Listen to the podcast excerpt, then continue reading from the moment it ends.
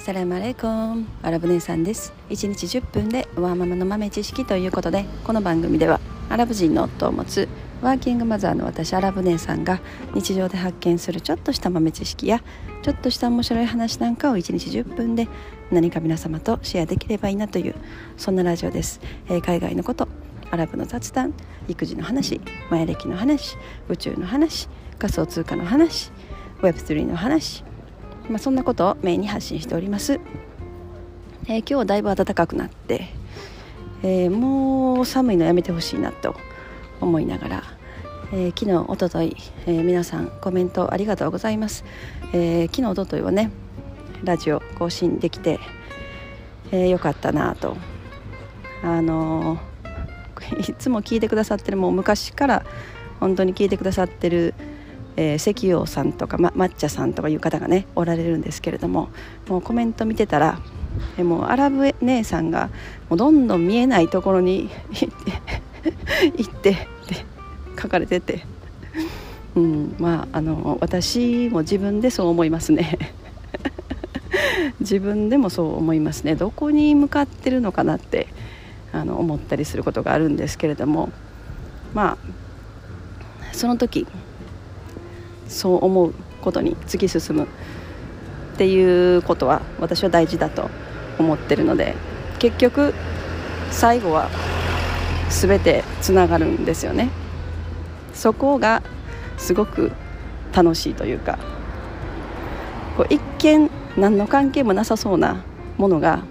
最後全てつながってたっていうのがなんかやっぱワクワクするというか。楽しいですよね。はい、えー、ということで本日のお題はですね変革の時は近いという、まあ、ちょっとビットコイン寄りのあの話になるんですけど、まあ、あの今普通に日本円とかドルとか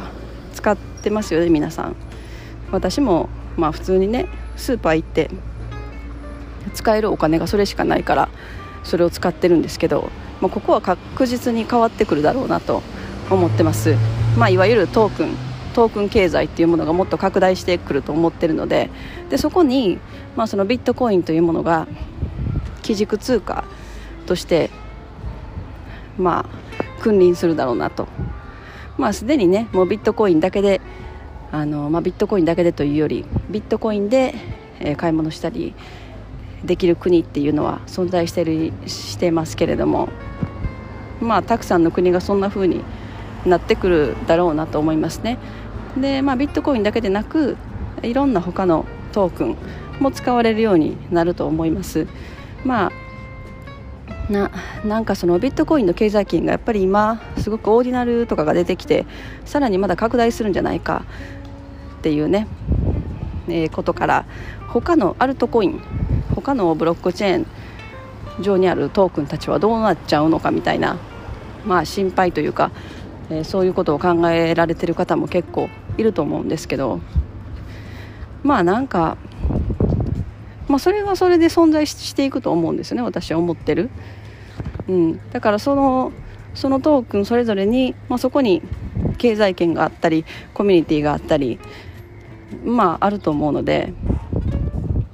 だからそれはそれで存在する。ただでもそのなんか今基軸通貨はドルとかまあなんかそんな感じでビジネスが行われて、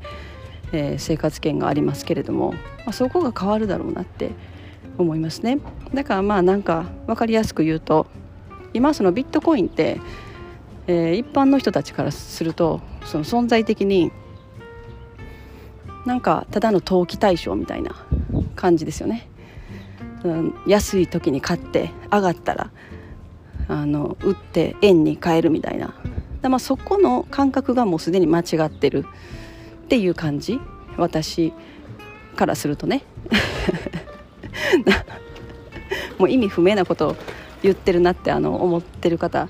ね聞いてくださってる方は思ってるかもしれないんですけどそのまあ、ま何を信用するかっていうところですよね。まずその日本円を信用するのか、えー、ドルを信用してるのかとかだからまあその国の通貨が弱いというか国の国の政府とかが信用できないっていうところはもうあのビットコインもう国の通貨がビットコインみたいな感じにまあなってきてますよね。だまあなんかそういうのに近いのかなと思います。だからまあ人々がその今の法定通貨みたいなものを信用できなくなる時っていうのはおそらく何かしらの、まあ、世界恐慌とか、まあ、大きな戦争とか、まあ、何らかの災害とかですよね、まあ、なんかそういうものが大きく起こった時に、まあ、大きくその意識が変わる時が来るんじゃないかなと思いますね。でまあ戦争まあ戦争とかは本当に起こってほしくないですけどでもなんかちょっとそわそわするなっていう感じはありますよね。来年再来年とかね。うん。まあだからそのビットコインがこう基軸通貨っていうふうに考えられてくるとビットコインが上がろうが下がろうが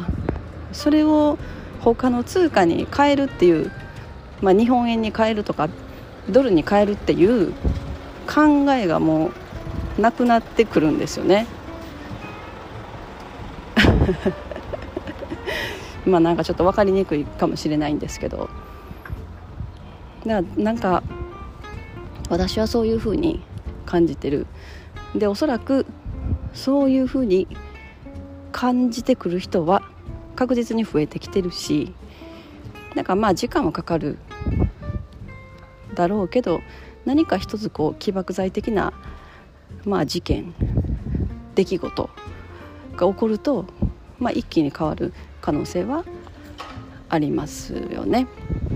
うん。まあ、銀行とか信用、まあ、もうそろそろその銀行信用してないとか日本円信用してないとかっていうね話もなんか結構ちらほらその一般の人たちの会話の中で出てきてる。これは本当になんかすごいすごいことだなと思ってて。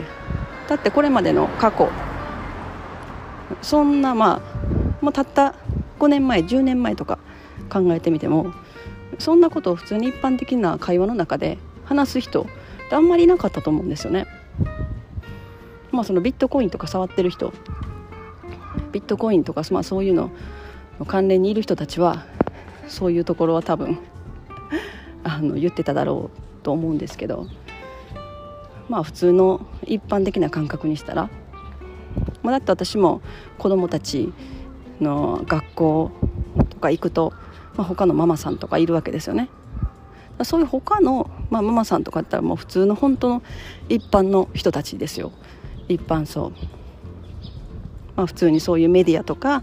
まあ、そういったものからの影響を大きく受ける人たちって言ったら早いのかな。そういう方とかでもやっぱりもうなんか銀行を信用できないよねとかあのちょっともう円が信用できないとかそういう話結構されてるんですよね。そういうのを聞くとあ少しずつこう全体的なこう意識が変わってきてるんだなと思います。だから高校の行き着く先は間違いなくビットコインなんですよねでもこれはそのビットコインがただの投機対象っていうふうに考えてる人たちにとっては全く理解できないと思うしここを理解しようと思ったらそのもうなんかお金の勉強から入らないといけないみたいなことになるんですよね。多分今そのビットコインっていうものをこう投機的な対象としか見てない人が今これ聞いてたら多分私が言ってる意味が全く理解できないかもしれないんですけどうんそのビットコインっていうものが何なのか何でできたのかでそれがどんな仕組みなのかとかなんかそういうのをやっぱり人々が知る機会っていうのを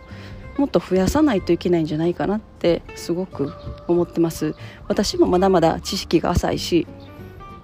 今本当にいろんなところから情報を得て私もすごく勉強してる。だからなんかまあなんかそういうところもこのラジオでもシェアしていきたいなと思ってます。だからなんかビットコインって聞いたらなんかもうこうお金のなんかすごいお金の匂いがプンプンするようななんかちょっと怪しいものみたいに思われてる方の方がすごく多いと思うんですけど、まあ、それは全くそのビットコインの本質と正反対の考え方というかまあ全然違う側面が、えー、一般的な感覚として広がってしまってるっていうのが現実だと思いますね。だからまあそんな話を私が知ってる知識の範囲でまたシェアしていきたいなと思います。えー、今日はこの辺にしようかな。本日も皆様のちょっとした豆知識増えておりますでしょうか。本日も最後までお聴きいただきありがとうございました。それでは皆様インシャーラー人生はなるようになるしなんとかなるということで今日も一日楽しくお過ごしください。それではマッサラーマー。